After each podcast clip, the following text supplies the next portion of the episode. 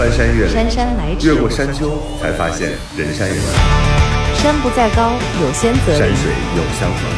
山山山得酒酒，从过山从过到过山，到过山，依旧是老朋友依旧是老朋友。豫州丁丁张，陪陪你过山渡渡河，发发牢骚，发发牢说骚说，心里说。心里话。生活就是爱过一个又再翻过一个人。一座又一座山，这这里里是过山情感脱口秀，我是豫州。我是丁丁张。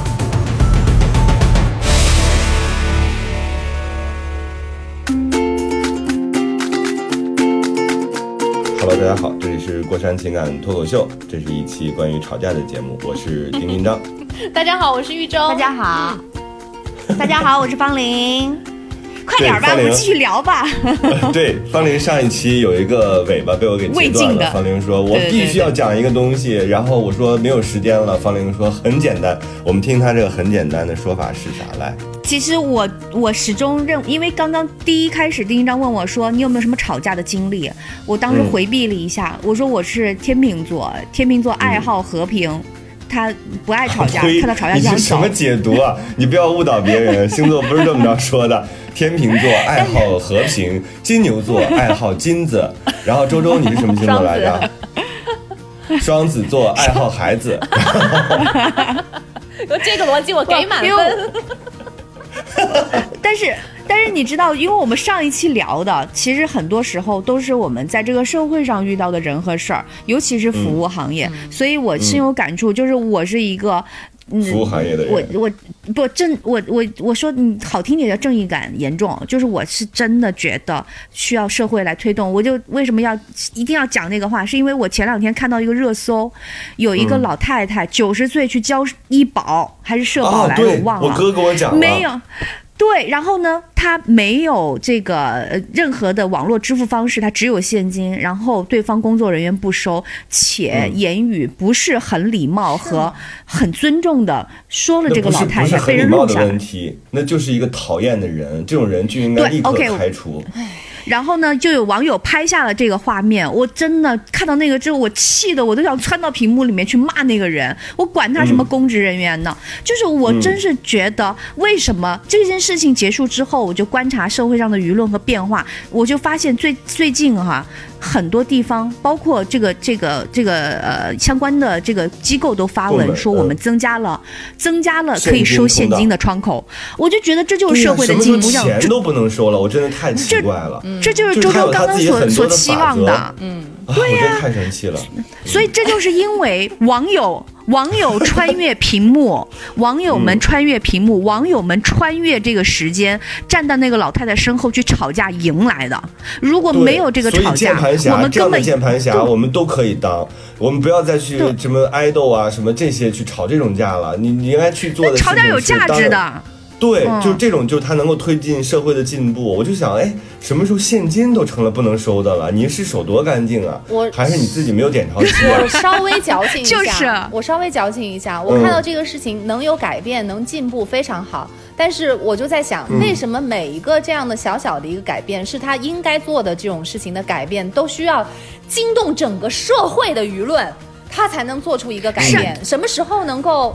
就是有自己的一个很严格的一个对，是的，我觉得那样就会更好。当然，这可能属于我矫情就是情，要点脸吧，就是那种服务的性质多一些，要点脸，真的是要要要点脸。我我觉得还有一个就是我们哥昨天跟我讲的嗯，我也很气，说那个 说那个银行，因为你没有办法确认这个老太太在不在，还是老太太怎么了，就是老太太必须要人亲自去取，他就把老太太抬到了银行，还是怎么着？他是这样的，那个事儿呢，是因为老太太也知道人脸识别，但是老太太已经卧床不能起了，所以家里人呢把她抬到银行，然后把她嗯抱起来做人脸识别。就是我说你，我当时就想说你是衙门吗？你明白我意思吗？我心里想说你是衙门吗？啊，我还要是。你们那个银行那里边的柜员是截肢的吗？就是你们不能出来走动吗？你们不能上门去采集一下吗？是因为人家存款不够多，所以你们不能这样服务吗？你们这全都残疾人，你们只有一个头，好窝火呀！就看到这种事情，好添堵。就是我添堵，同时我也我也高兴，就是说，你看吵架是有用的，吵架吵架其实是有的时候是一种推动，我们不能把吵架变成就是只是泄愤，而是我觉得嗯其实他真的可以找到对的方法，他真的可以推动一些事情的变化。我觉得这就是我们愿意聊这期节目的原因，对吧？对要要把嗯这些事情讲出来很重要都。是好执着的人啊，就包括我特执着这事儿，我嗯们那 之前装那个就是装洗碗机，呃，嗯他呢过来就是我是我们也是很认真的人啊，就是你们应该会会了解，我就会很严，我自己很小心很谨慎，然后我就严格的按照那个说明书上的要求，就是因为因为你要预留预留一啊、我完个口嘛，全不会，周周，啊啊，我会。我因为我特别害就是我把怕给别人钱给他，让他烦给我弄。不是，因为它自己自带了一个上门安装的服务，你买的时候它是可以上门安装的。嗯然后你就需要做一些准备工作，比如说你这个在橱柜里面，然后台面下面你要预留多少的一个高度，它都有一个范围的。然后我就一而再再而三确认好我这个范围是适合安装的，而且我还把下面收拾的干干净净。我把我自己把洗碗机、嗯原来的洗碗机拆了，然后把里面都吸吸吸了灰尘，然后给别人营造一个比较舒服的一个工作环境，然后等着他们的到来。嗯，然后呢，他们来了第一次。把货送过来的时候，结果一看，哎呦，说你那个他需要一个延长线，但是他们今天没有带，所以我东西要么就先放在你这儿，然后隔一个礼拜之后，呃，再安排人过来安装。啊，我说那也能理解，我说也行。好，又等了一个礼拜，等了一个礼拜来了之后，可是啊那人这个延长线不应该随机放在车上吗？万一需要的话，确实是那个延长线是有多贵？是金线还是银线？确实是，但是哎，我就我这一期，我这一期真的是我妈他你有点们肯定超常如果我发挥那这你就没法没法生活了。我跟你讲，就是如果就就对特别特别认真的话，所以我就稍微留一点余地啊，我不给不给人家要求那么严格。我说那也行，再等一个礼拜吧。呃，也就大不了我自己也就手洗一个礼拜的碗，好像也没什么太大的，也没有什么急的事情。我说我我也理解你，那就下一次再来。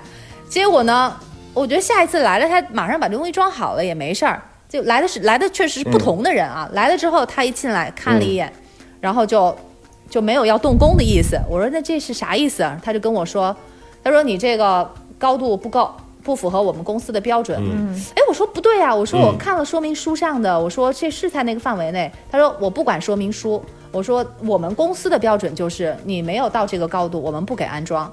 后来我自己量了一下，嗯就差了五毫米，就是就是比他他说的那个高度稍微就是。五哎，毫米，对，就五毫米，就是完全其实是可以忽略不计的。他是怎么量的呢？他他拿激光测量是吗？他他拿尺子粗略的稍微量，他其实他没有量够，他可能量的是超过五毫米。我是事后我自己就一直觉得这事儿不对，然后我就再去量的时候，我发现其实只只差了五毫米，但是人家就是不给装，人家他就是就是觉得呃那你就退货呗。嗯我退货，那我洗碗机怎么办啊？我原来的洗碗机已经被他们拿走了，就是我还是得买，你明白吗？就是我没有后路了。我当时就就没有、没有办法跟他就是说不清楚这件事情，他就说那个其实啊，他他说如果不在他们公司范围内，然后他安装中间碰到什么问题，就是他自己是要负责任的。但是其实我后来一想，他就是他装起来可能会稍微会麻烦一点。就不在，就是他留的那个范围比说明书的要窄，然后他留的那个范围就是不管多多难的那个地势或者是条件，他都能轻松的把那个洗碗机给装进去。所以他其实他的要求是让自己的工作能够迅速的结束，所以他就他就把这个当做一个、一个借口说，那我没有办法来处理这件事情，呃，他就说，那你只能打电话跟商家去联系，就是就是这样，反正就是不管怎么样，我今天就不给装。所以没办法，我就放他走了。嗯走完了之后呢，就是我即便要去跟商家联商家的联系，要等待两个小时，就是一直在打电话排队嘛。他说你你现在是第多少多少位客户，然后你等待的时间 我也特别想问，一个洗碗机厂家是有这么忙吗？不是洗碗机厂家，它是它是一个大的超市，它卖电器，所以它哦卖很多东西。对对对。然后呢，那个安装的公司其实是第三方，他们就是托管的，所以其实他们也管不、嗯管不了太多。但是我会觉得。那个我我是你的个库那个客顾客嘛，我是你的会员，你其你其实应该不管是怎么样，我不管你是第三方还是什么的，是你联系的，你都是要负责任的。然后我对当时是要等待两个小时间，然后我就想，哎呀，算了，我说那个我我们就自己装吧。后来我们看在网上搜那个安装的视频，我们花了一个下午，大概三四个小时的时间，虽然长了点儿，但是还是顺利的把它给装进去了。然后我作为一个就是咱们比较执着的人，我就越想这事儿，我觉得越不对。然后我就说，我明明作为我是一个很优秀的一个顾客，我把准备工作准备的那么好，我把所有的事情都考虑到了，结果因为你们的一个完全我没有任何情况下能够了解到的一个规则、一个标准，因为他说他说是我们公司的标准，他说我我当时就是讲说你有这个标准 OK，那你要提前告诉我，然后他说。我我说我呃我我的意思就是说我没有任何渠道知道你的安装的这个标准，你来你只有你来到这儿的时候才跟我说我的标准跟你看到的不一样，我就觉得这事儿不对。我说有没有什么其他的办法？你至少要让别的人让顾客能够提前知道有这个标准，我符不符合那也行啊。就是我这我这种惊喜我不太喜欢，是不是？然后别的人如果如果是两个老人在家里，如果要换洗碗机，那他们怎么办？就是对于他们来说是一个很很很意外的一个事情，那他们能够怎怎么去处理？所以我就觉得不行，我说这事儿我一定要让那个那个人知道，所以我就呃写了一封长，我又写信。然后呢，写完了之后，因为打电话要很长的时间嘛，然后我就怕我又讲不清楚，所以我就把它给写下来。写下来时，我还附了照片，我还说我说那个说明书上的要求的照片，以及我的实际测量的那个高度的照片，我还附了两个照片，我就打印出来。我下一次再去那个超市的时候，我跟他们那边的客呃就是售后服务的人，我跟他把这件事情前前后后讲了一遍，然后结果他说，嗯。就他们还好，他们服务其实态度其实挺好的。他说对这件事情我表现表示歉意，然后我觉得他们确实做的不对，但是因为我们是实体店，然后你购买的是网络的渠道，所以可能你还得需要在网络跟网站的人去沟通，好吧？我那我也能接受，所以后来我就嗯，我就真的最后就把这个电话给打通了。我等了等了一两个小时，我就打通了，然后我就跟他们讲这件事情，我讲那个前前后后的事情。客服就是也也抱歉，但是我没有丁丁章那么幸运啊，他他也抱歉。然后呃，但是最后好像他除了赔给你非常少的一点点钱之外，好像他也没有其他的办法能够改变安装公司的做法。我他能怎么办？他说我们已经责令安装公司把您那个洗碗机拆下来重装一遍，就是没有，他说他说洗碗公司的那个不是洗碗公司，就是安装公司的规定，他没有办法去改变。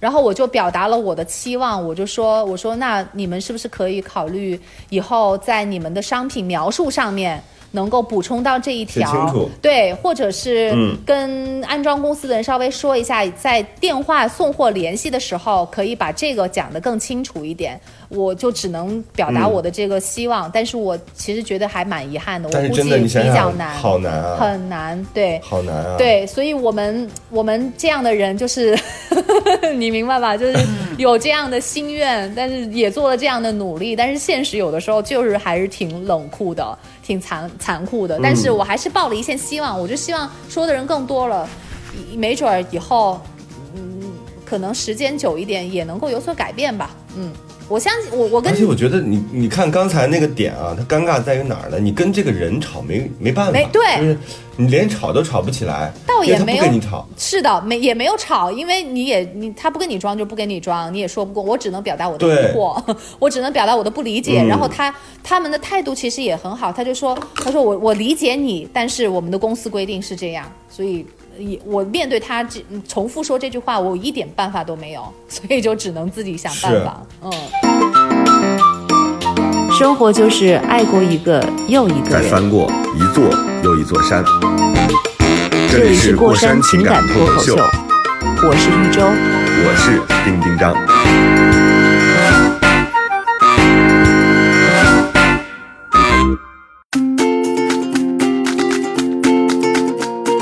所以有的时候就觉得，哎呀，我怎么那么无能为力？就是那些东西，其实有的时候是我们吵架的一个就你绝望，就是你只能发变成一个情绪，因为我们太想改变现。实了，我们太想改变很难改变的现实，现实又恰恰是最而且我难改变的。们认为，我们又常常会想说，哎，这件事明明是你们灵机一动，或者是你稍微的站在就是你客户的角度，或者对你服务对象的角度，就稍微做一点点调整就能办到的。这个东西是，就是你哎没办法。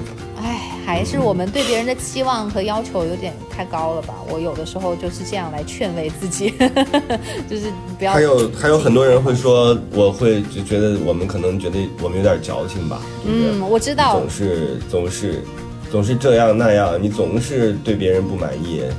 其实真的不是，是你嗯但凡的把自己当成一个人，是吧？把对方当成一个人，设身处地，把这个，对，把双方的这个东西变成，如果稍微互换一下，你可能真的就会不一样心态。唉，慢慢改变吧。嗯慢慢怎么这一变期录的 你还你俩例子也是挺多的，就你们精疲力尽。我有我我有一种感觉，你们精疲力尽的感觉，就是仿佛又吵了一回架。就是一种失望，很上就是对，就是自己的嗯期望没有能够马上满足，但是这种期望也不是完全是利己的那个利益，就是真的是希望别人也能够好一点。我跟他说的时候，我就说我希望，就是我的这件事情已经发生了。但是我打这个电话的目的就是，我希望我是最后一个，我希望以后的人，就是你的客户，其他的客户不会再遇到这样的一个情况，这是这是我打电话的目的。因为我洗碗机我自己也装了，你明白吗？我我也，他也我也不能够祈求你的那个安装公司再做一点什么，我反正也已经装了，但是我还是事后隔了一个月，我还是要打这个电话，我把这件事情给讲清楚，我要让你们知道有这样的事情，然后可能一百个人打了这个电话之后，也许他们会做一点事情呢。丁丁丁张完全好吧，好好低落。我们不是要聊对，就是我我理我理解丁丁张的想法是这样的，他就觉得说，哎，你看你看我们。其实也挺不容易的，就是你在你在很多时候，其实，呃，在吵架当时，我我们都是不太愿意去吵架，真的不愿意找茬儿的人。但是那时候啊，叫怒火攻心，嗯所以就你回过头再来想的话，就是也也挺也挺难受的。就是很多事情为什么要用吵架来来解决？可是刚刚我们讲发现有的时候吵了啊架，它才有解决的可能性。你如果就是光靠谈论，或者是我没有表达，用情绪表达，就是他反而没有解决的方式。所以后来不是有人说嘛，说好像这只有这个闹，就是你一闹这不就越来越乱了他才有？机会重视你。但是可能只有这样，就是在这个人多，其实你也在争抢这个被服务的资源吧。嗯所以就是变成了说，你只有哭闹，你声音够大，你这个动静够大，敲锣打鼓，你才能让别人注意到你。不然的话，那我就觉得好好贝格格呀，太贱了吧！你明明可以好好说的一个事情，你非得要别人绕闹到你门上来，你才愿意去做。因为我听说那个网、啊网站就是电商，它就是如果你曾经退货的话。呃，有过退货的记录，他寄给你的东西就是会质量稍微好一点的。如果你没有从来没有退过货的话，有可能就是会寄给你一些残次品或什么的，因为他就默认你是 啊，好欺负的那种那我就矫情的是对对，那我就觉得这也太贝格格了。你怎么就是反而这样的人，你应该更珍惜才对啊？你怎么反而就挑软柿子捏呀、欺负对呀、对。啊，这个我第一次听到，啊，嗯有啊那我赶紧把货都退了。我跟你说，你看看，你有可看看，能这，只有可能导致你自己的那个名字。旁边，对你，你那个网名旁边就备注着说事儿多，啊对不对？重复过十次，然后对他稍微谨慎一点，有可能是这样的啊。嗯，那我那这嗯这不是鼓励大家成为那种蛮横的人吗？真是对对啊，自己有所以要善待我们。对呀、但是问题不是啊问题他们的那个逻辑是反的。哎呀，不说了，我们说那个跟自己的就是认识的人，我们跟自己亲人，我觉得，因为你俩呢，我有一个很好奇的地方，就是因为我我、嗯我觉得你，因为你们是真的在啊、机构啊单位啊，就是有每天上班然后交往的这种同事。领导、朋友，就我特，我觉得家人之间啊吵架有可能，哎，咱们咱们再再再聊一期也行。我特想知道，嗯就是跟 跟同事之间，在职场里面一定有吵架的场景。而且那种吵架还真不是你在外面，呃就是你做消费者的吵架，也不是这种偶发事件的骂架，那种吵架可能嗯更需要一个既能表达出态度，又能很快的表达出观点，而且能够真的能够掐住对方的这种方式，我觉得那个是。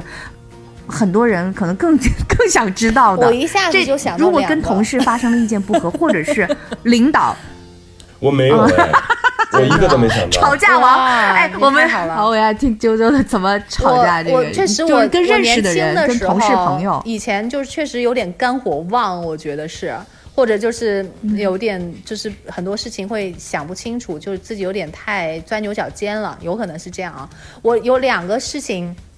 有一个是需要还要向一个同事道歉的，对，嗯。嗯，这件事情呢，是我跟小飞，我们去另外一个电视台去做一个节目，就是呃嗯采访，就是设计师采访。然后呢，我觉得那一天有可能有一部分情绪的原因是因为堵车导致的，因为就是离那个电视台也就一百米的距离，要过一个桥就过了半个小时。然后就导致那个东西就很紧张，就开始的不好啊，一开始就有点不太愉快。然后呢，我嗯就是因为我们以前都是做广播嘛，所以做电视其实也是需要一段时间去适应，所以当时也是还处在一个适应的一个阶段。我是特别讨厌，呃，啊，也不是，也先不说讨厌，就是我不擅长去背东西。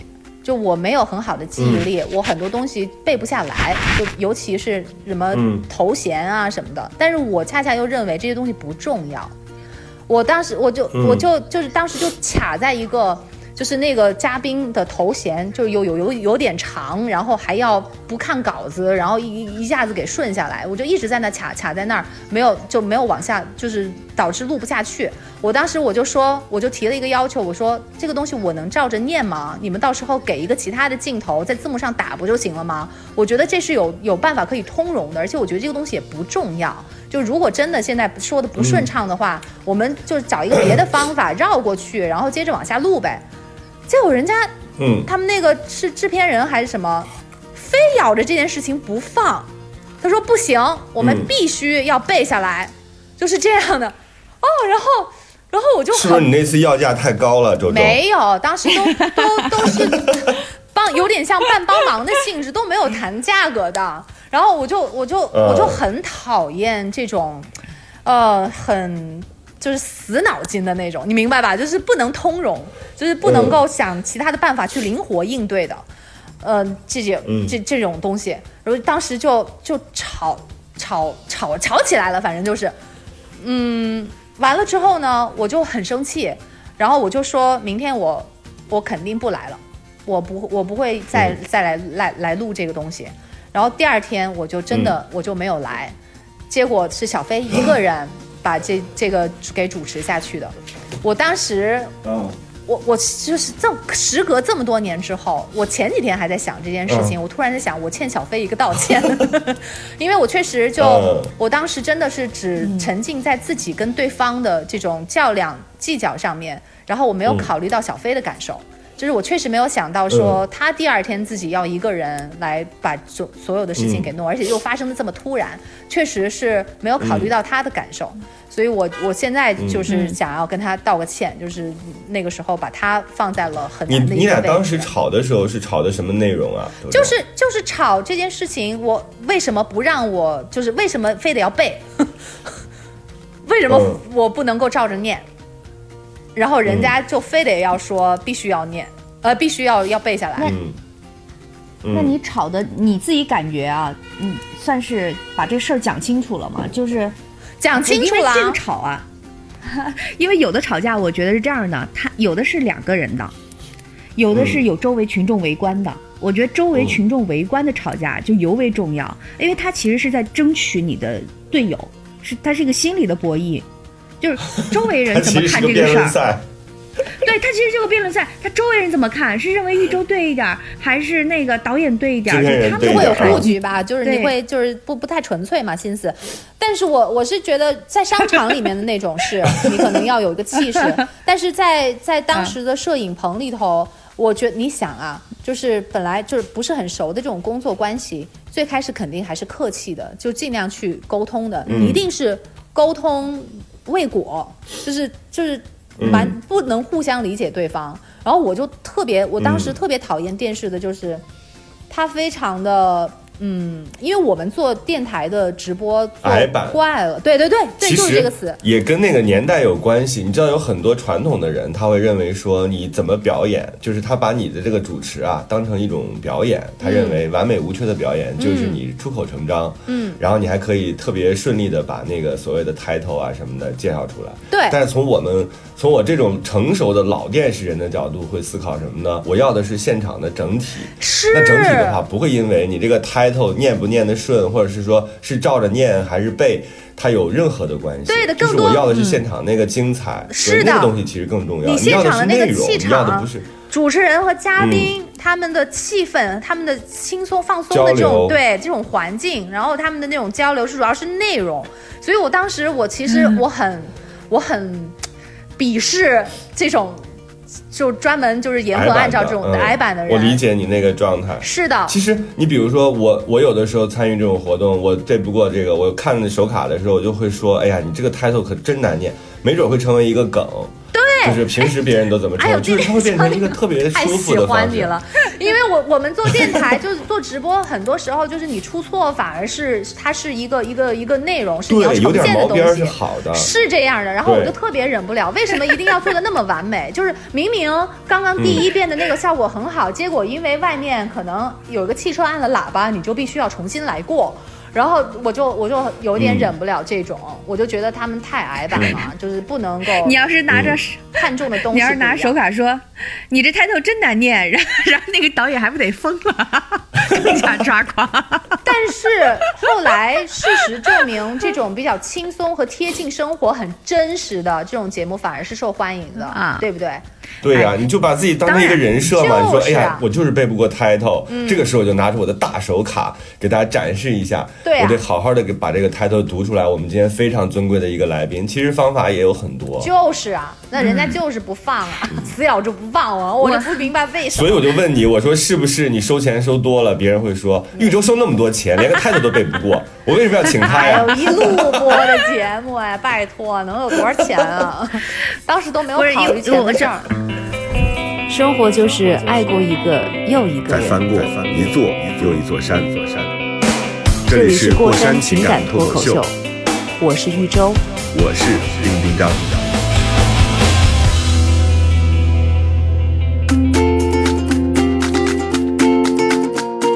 最近呃看了那个一个一个一个综艺一个综艺节目，我觉得是一啊个非常经典的职场吵架的一个片段，嗯就是最近那个《演员请就位》里面那个两位嗯。导演之间的这个 battle，、你，知道吗？尔？冬升，郭敬明，对，对他们俩这个 battle 呢，大家可能你你周周看了吗？我看了，我看了，我特想听听你就知们怎么讲知道这个，嗯 就是因为我我当时看完之后呢，我自己是把它当个乐子看的。后来我看了嗯一个、呃特别的这个切入点，就有一个公众号写，嗯，你们是觉得呃，就他是从一个吵架的角度来写这个文章的，写这两个人的关系的，我觉得特有意思。就嗯尔冬升导演呢，呃。他们吵架的原因是因为呃郭敬明当时批评了尔冬升导演的那出戏，但是呢这个不在尔冬升的预想范围之内，因为他觉得呃默默认的这个状态是大家和和气气这一期，因为快结束了，嗯所以导致了现场噌的一下火药味就上去了，这是很多人都没想到的。郭敬明可能也没有想到说啊火药味这么重，所以才会有了这个比较经典的一幕。尴尬的。但是那个公、嗯对那个公众号就写了，就是从一个角度上写，在职场上怎么样去吵架。他怎么说呢？嗯他说尔冬升的设定，呃，就是这个职场里面的呃这个最有经验的大哥。嗯，对，他是他是一个潜规则的制定者，或者是说嗯他认为一些潜规则是呃是必要的。就是他嗯。不认为潜规则是完完全全就是啊不行，我们没有任何潜规则，这是这是一个嗯。职场老人的一个啊、心理状态和认知。然后呢，郭敬明是一个在这种这个场合里是一个职场新人，他有一些非常规的。甚至是啊、有一些挑衅意味的方式在突围，所以自然会有一个职场老人和新人之间的这种但是你知道吗，方玲，嗯。我当时认为就是。呃，尔冬升不是当时说嘛，说你在台下跟我们说和和，就是一定要那个不要对着我，不要不要怼。你现在又来这个干什么？他的意思是，你在这个录之前，你跟我说了，我们所有的人都不要太、太过分说的啊，你求你们对、嗯对对我稍微宽容一点儿。然后你上了台之后，我在说你的时候，我刚才说你了吗？他问了一句这样特别关键的话，就是你刚才你你的那些漏洞百出的东西，我都没有给你点出来，你到我这儿你开始义正辞严了，你什么意思？但其实我自己当时理解啊，郭敬明当时在台下跟他说那话的时候，他其实并没有走心，他只是一个啊，就是一句套话啊，真的是个啊套话，就是比如说我们在年会，我们在公司年会上也会有这样啊，就是说，哎，我我一会儿你可别在下边给我鼓鼓道长啊，他其实是一种。是一种就是随口而来的，他没有把这个东西当成了说我们有个约定，嗯，这个是郭敬明和尔冬升对这件事情的认知的理解不一样。认知上的认知的不一样。所以郭、嗯。郭敬明当时在他听到这些呃尔冬升或者赵薇导演，或者是在这些导演在说他的时候，他认为对方嗯。其实。他他他已经认为说对方是在很正常的评价了，所以，嗯嗯，郭敬明在评论尔冬升这个作品的时候，他也想用正常的方式。他当时没有理解到，其实是别人对他有有所包容，或者是修有饰过的期待。的。其实对对，尔冬升他当时大家对这一期的录制是有期待的，然后呢，结果那个郭敬明没有体会到这一点。他其实郭敬明也只是在做一个正常的一个评价，他你点到他的嗯 Q 他的时候，他还有一点为难，因为他 他他其实想到了，他害怕会伤害感情，他觉得自己可能对对对，但是 但是他作为一个就是还是比较诚实、嗯诚实面对自己内心的，他还是比稍微有一点委婉，但是。但其实他其实委婉的不够，他那句话话外音，所有的人都能够听得懂，确实有一点难接受。而且最重要的一点是尔东升，他他有两个啊，一个是他本身对他自己的这这个作品就是不满意的，从那个拍摄的花絮的时候，其实他就他就觉得能这看得出来能看得出来，他其实就有点不太开心。就是我我我把我的东西呈现出来，然后又挂了我的名字，其实他自己那天是很不愉快的。他他想要弄更好，但是因为时间的原因啊，然后又其他各种客观的原因来来不及，所以他其实自己就很有一点不快、不愉快的那种。然后再加上。本来就是前面在郭敬明前面，大家的点评其实都都好像 大家有一个有一个默认的那种感觉啊，就大家和和、嗯对和和气气把这件事情哎过个场过去就行了，大家都心知肚明的。结果没想到郭敬明一下子打破了这个东西，是就让他有点脸上挂不住。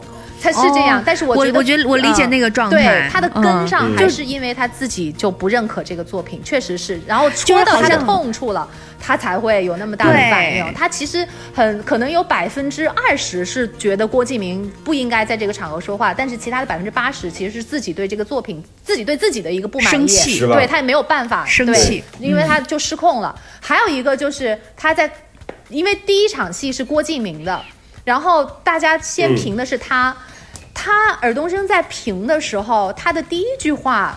他说的就是，他说：“哎呀，就是因为大家我们其实都理解啊，这个客观的原因，我们在两天的时间内又要敲本子，然后又要给演员安排，他把这个前提的这个这个大环境、大前提给放进去了，交代了对，所以他是一个、我。我是我是在今天这种特殊情况下的做的一个评论，我没有用以往的标准来评论你的作品。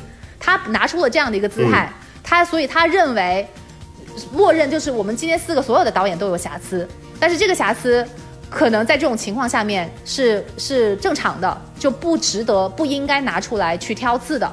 但是结果郭敬明郭敬明没有体会到这一点，然后他也说了，所以就这也是给那个尔冬升导演他有一个激怒他对，有一点激怒，就有一点嗯意外，所以让他有点稍微面子上挂不住。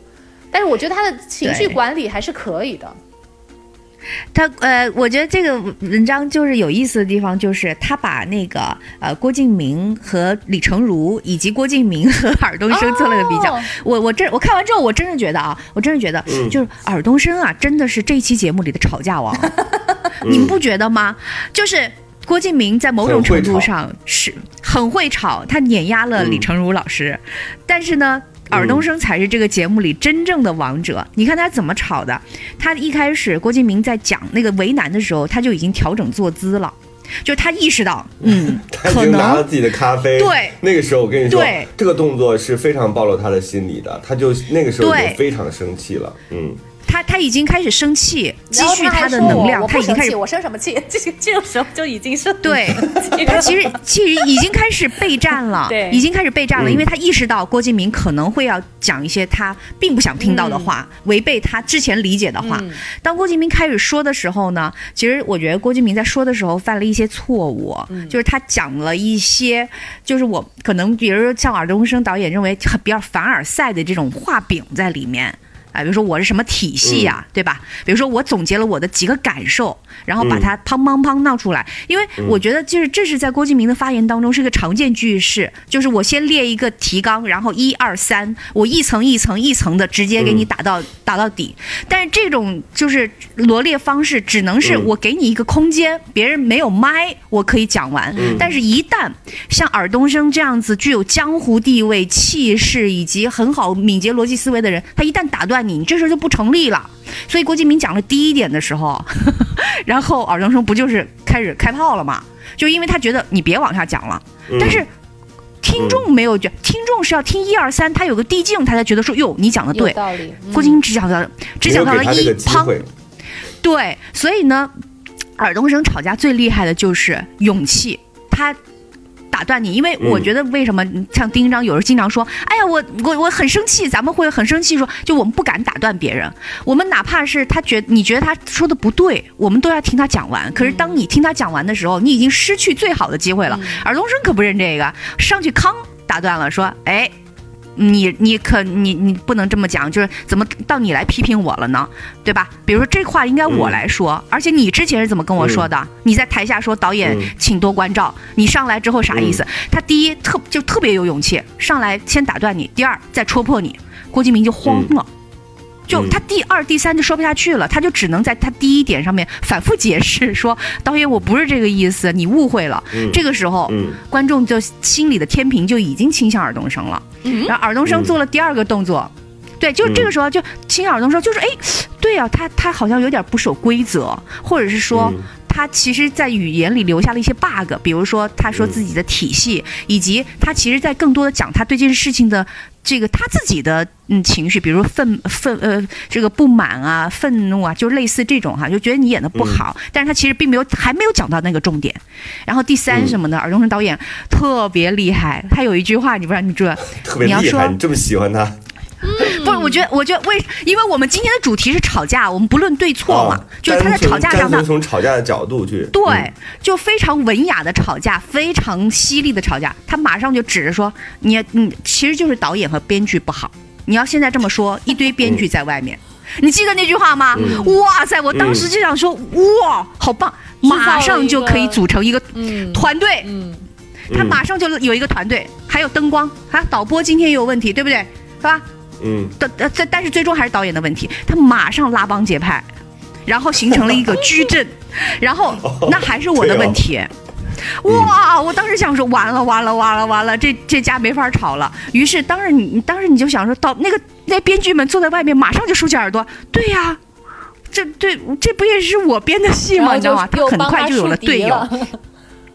嗯，对，然后然后这个时候郭敬明就已经没有办法说了，就他已经变成了一个人和一群人的这么一个对立了。然后嗯他开始。这个那个郭敬明在讲的时候，他还分解了一下这个女演员和就几个台上几个女演员和导演之间的这种关系，就是说，哎，你看嗯你们演的不如人意，其实也未必是你们的锅，可能有其他问题。然后嗯啊，荣盛就直接说说，你看不用你讲，我来讲，你们四个饰演的不好。啊，他开始以我是你的老师，我是你的学生，再把这四个人拉回到他这边来，就嗯我自己家孩子，我自己讲，轮不着你外人讲。哇塞，这又是一记绝杀，你知道吗吵架的？就是他书级别的教材，这个是你这一有没有想过，他在吵架的时，对吧？他在吵架的时候脑子极其之准确。首先，我打断你，我不让你再往下讲了，因为有可能你讲完之后，别人会觉得你对，嗯我不让你先讲。第二我戳破你，我戳破你，我告诉我告诉大家。其实我们是有一些，对我为什么发火？我不是没由来的。第三，我嗯告诉你，这些人我也想骂，但是再骂他们也是我的人，嗯，轮不着你。哇我就有一个队伍了。然后，然后最后，然后最后就是尔东升有一个有一句绝杀，就是这是吵架当中我觉得最至关重要的。他说：“不好意思，我要离场了，能停一下吗嗯，？”康，赵薇一怎么拦都拦不住，康就走了。你想想看，离场的这个时候多尴尬呀！因为你对方嗯还想跟你吵两句呢，你走了。就对方就是所有人就就怎么办呢？就是我因为郭敬明想反驳的时候，他已经没有办法了。就我对空气反驳吗？我站在他走之后，我背后讲讲的话，我显得特别的不地道，我也没法讲了。然后等他回来，就耳东升最最后翻回来的时候，他又说：“哎，不好意思啊，不好意思，敬明，对不起。”康往那一坐，这场仗他完胜。这就是为什么郭敬明哭，因为我觉得如果我是他，我得不仅在台上哭，我得回家哭，因为他不是一场，就是你对台上评论，就是你整个在社会阅历上啊，你这个拿拿人的这个，根本就是你就觉得说哇塞，这就是老江湖、啊。丁丁章，你觉得所以我可怕？吗？就你听完这个分析之后可怕太？牛了！我觉得可怕，可怕就在于。呃，你没有机会，你没有机会你根把你的本没有缝儿想法展示出来，因为你看郭敬明前两次吵架，他跟李成儒那种吵架，都是哇他有他自己的逻辑，就是他的逻辑是什么呢？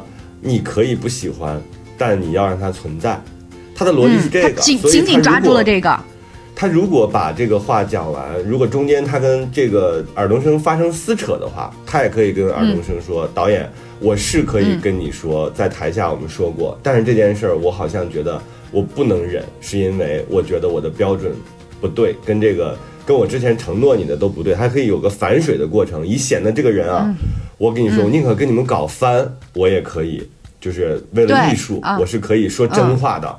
然后第二，当你再去反对我所说的这一切的时候，我就说好，那我们可能认知真的不一样，他就把你锁死在了那个并不好的表演上。那这个时候，儿童生就非常有可能输。那，嗯，郭敬明就可能是说好，那就是我认我认为你可以坚持你的，但请你允许我这样的想法存在。但是你对丁一章丁 一章，你发现没有？你看我我我我刚刚在讲郭尔东尔东升的时候，你在替郭敬明想他的方案，对吧？。对，但是但是连郭敬明这么聪明的人当场都没想出来。但我发现郭敬明他，我觉得郭敬明的这一次表现是，嗯，容易获得别人的同情的，嗯，啊，就哭了是吧？嗯，确实是，而且能够感觉到他的诚意，他确实是没有想要制造，而而且他其实也尽力在避免他们之间的这种个人情感上的一个矛盾。冲突，对，嗯。真的是这样，所以我觉嗯。我觉得他努力了，而且你不知道你们以前有没有看过那个那个什么《最强大脑》，他在里面也跟嗯。别人吵过一次架，但是那一次就显得他。呃，就是跟别人是很不对针锋相对，嗯不是不是很有风度的那一种。然后，但他这一次他选择了沉默，选择了没有说话，选择了退让。所以我，我我看到的是，我觉得他变成熟了。我觉得他这是他的一种嗯进步。就有的时候你锋芒太毕露了，并不见得是一件好事。就你你这场仗打赢了，你争赢了，然后呢，就可能就是、可能又输在了后面的那种感觉。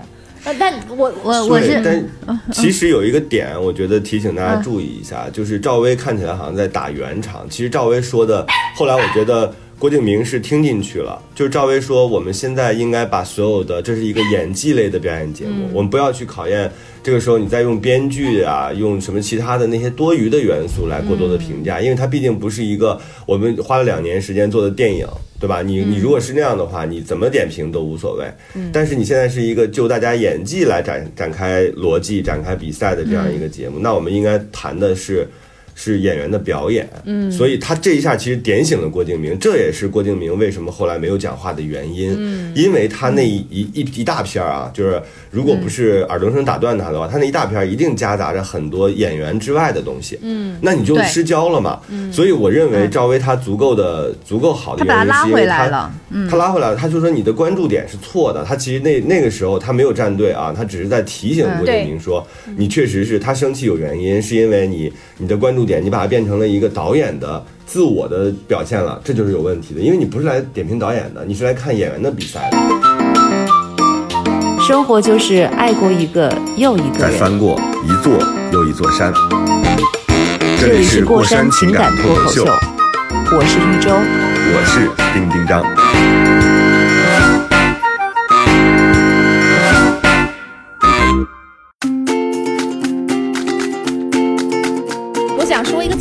话，因为就是。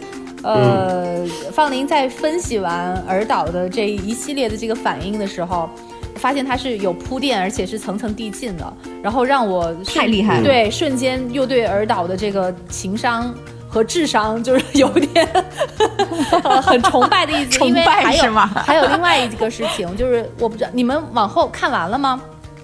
就是包括投票给票，你说他手里不是有五十票吗？啊对他手里有五十嗯票，然后高光演员是张悦，然后剩下的三个都是已经就是在江湖上有地位的很成熟的女演员。嗯，嗯，他的选择的做法，就其他的导演不都都都明确的把这个票给分配了出去，但是他把这个选择权留给了四个演员自己嘛。然后我我当时我还没想到，但是后来就是所有其他三个姐姐演员把所有的五十票都给了张悦，保他一个人上去，之后给了一个镜头是。那个呃，尔导非常满意的笑容，我突然就发现尔导太高明了，因为啊，因为他本身就是想把这五十票给张悦的，但是呢，嗯。他觉得他如果这样做的话，有可能就是会其他三个女演员会会有点得罪，所以他把这个选择权交给了那三个演员。那三个演员就是不但不怪罪他，而且那三个演员还就是把主动把票让出去之后，他们也他们的这个形象也挺好看的，就反而还嗯就他们还会要感谢尔导。而且你知道最关键的一点是什么？就是我如果是自然发生的，我倒觉得就可能也不是设计的。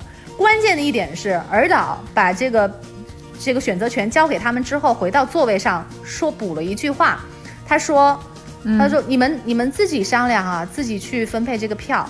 不过你们要想一下，如果张悦没有票的话，好像是这样说的啊。如果张悦没有票的话，他可能连他都进不进不了级哦。”然后他讲完这一句话，嗯其他的演员都心领神会，然后主动的、嗯主动的找了自己的每个人自己的那个理由，然后把这个票给全部都给张悦了。然后张悦是全场的第一名，然后我就觉得哇，尔导太高明了。最早最早第一季的时候，他那个点李成儒老师，让李成儒老师出来开炮，你还觉得他只是一个小小的这种，就是这种机灵劲儿哈。嗯但是你看到最后，你发现哇，王者在这儿呢，是不是很深？丁丁章，你是不是觉得很深？哇，好崇拜啊！我觉得可以学习就没有没有贬义，没有褒贬的那个意思。我觉得确实是可以学习一下，就是很哎，处理的很不讨厌，他有，呃，但不不讨厌，我只是觉得就是很好玩。对对对因为你如果把它当，你如果把它当做演技节目看的话，是另外一个节目。嗯可是你如果把它当做人和人之间的这种交往，你看李成儒老师被、被郭敬明导演碾压的，哎，我都李李成儒老师后来怎么就没有出现了呀？你有没有发现他有变了化？因为后来变成 BOSS 团了，他的他的环节哦录完了，真的吗？你没有发现他消失之嗯的前，他的话都软了很多，他都基本上都说表现的很好。他变了，嗯他中间是有变化的，所以不知道这背后你失望了是吗？我有点儿那个就是阴谋论啊。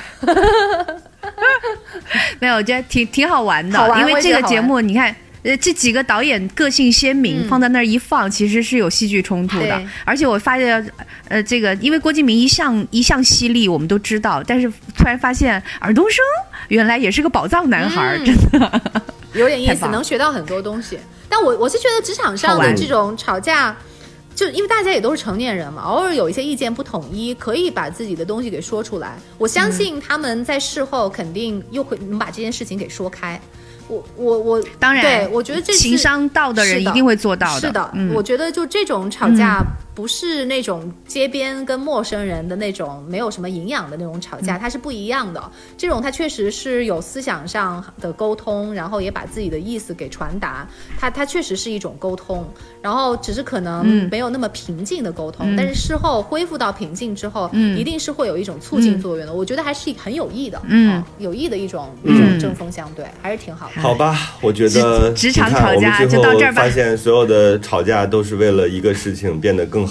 是我们很多时候到到后来啊，比如说真的有人调解的时候，我们都会说出自己内心真实的想法。嗯，嗯，就是你就不是那种对抗了，也不是那种说我就要赢，嗯你就要输。他你会发现说，当我们都冷静下来的时候，我们往往更接近自己吵架就是本来的那个心态，说哎，我其实是想告诉你什么什么什么什么。所以我就想，比如刚才像周周跟那个制片人那个吵架，如果在现场的话。如果、呃，我们后来变成不是因为争论啊，不是因为纯粹的这个吵架，但后面肯定就不是争论能找到了，嗯，因为对后来你这两句你会变成话就能讲清楚的。对，后来你就会发现说，哦，原来我们自己的目的是为了让我们把这个事情办得更好，你舒服，我也舒服。所以呢，其实我认为啊，尽可能的减少这样的冲突。何况现在还有我刚才讲的那种垃圾人的问题，对吧？如果你造成了自己个人的这种伤害，上升成了冲突，上升成了这个肢体的这种这种就不好了。所以这两期节目，我们也希望大家能稍微的理智看待吵架啊，认真学习，但是默默的默默的背诵，但是呢，在这个真正需要吵架的时候，一定要压住自己的火气。很多时候嗯可能真的只是情绪的问题，就把自己想说的表达清楚，然后找到更更好的方法去解决它，我觉得就很好了。我说就是想期待自己，就是下次再碰到这种。就是可能不被理解或者是不被尊重的时候，能够像嗯方玲分析，就事后做分析的那样，能够稍微理智的看清楚这件事情的来龙去脉，然后你的目的是什么？嗯就是你跟别人沟通的目的是什么？尽量的是以一种解决问题的方式来去处理这个，而不是嗯简单的一种被情绪给主导了你自己的理智。是的然后对，反而就是嗯只是纯粹的一种情绪的爆发。反而最后事情又没有解嗯决，这个就有点，其实就不太成熟。就是希望自己以后会更成熟吧。对，就不要把吵架看得特别严重。其实偶尔为了一件事情，为了一个你自己想要表达的东西，吵一吵架也是可以的。但是吵架一定不要想太多，吵不赢没关系，嗯下一回吵的时候 还要学一些技巧，因为因为你很难避免这事儿。就是说，下回学些技巧，然后呢就把这件事情好好的，其实说到清楚，带有自己态度和比较有有有想法的说到清楚。而且我觉得吵架，嗯如果你觉得吵完之后能让这件事情更好一点，那你就去吵；如果你觉得说哇，这就是一个很无聊的事情，那赶紧收回，一句一分钟都别多说。自己我觉得还是多反对，最好的方法其实离开现场嗯，对吧？嗯像尔冬升导演那样跑出去，然后不给对方对不给对方这样的空间，机会，对，抓住机会转身就跑啊！好吧，太棒了，嗯，下期见，嗯，拜拜拜，拜，再见。再见。生活就是爱过一个又一个人。再翻过一座又一座山，座山。这这里是过过山山情情感脱口秀，，我是玉州。我是丁丁张。